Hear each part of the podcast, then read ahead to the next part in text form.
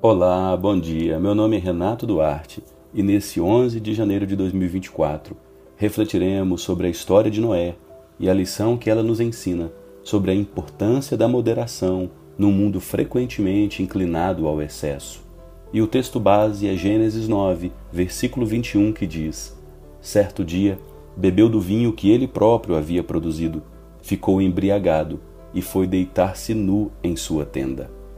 Noé conhecido por sua grande fé e obediência ao construir a arca, acabou caindo na armadilha do excesso no uso do álcool.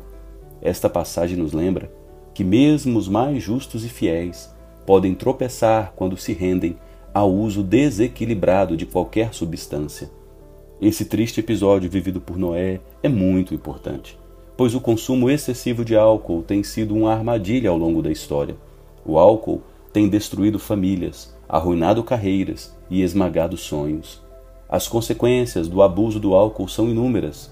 Responsabilidades são negligenciadas, oportunidades são perdidas e vidas são ceifadas por acidentes.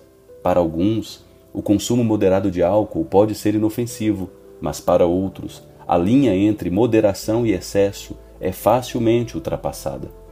Se há dificuldade em manter a moderação, a abstenção total pode ser a escolha mais prudente em todas as áreas da vida. É vital conhecer e respeitar nossos próprios limites. Como seguidores de Cristo, nossa vida é um testemunho para aqueles ao redor.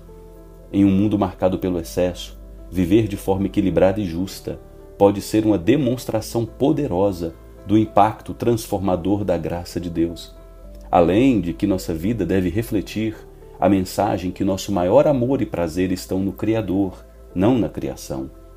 A história de Noé serve como um lembrete constante da necessidade de vivermos com sabedoria e moderação, e que temos a responsabilidade de viver de maneira que honre a Deus e preserve nosso testemunho diante do mundo. Que a reflexão sobre a vida de Noé nos encoraje a buscar um equilíbrio que glorifique a Deus em todas as nossas ações.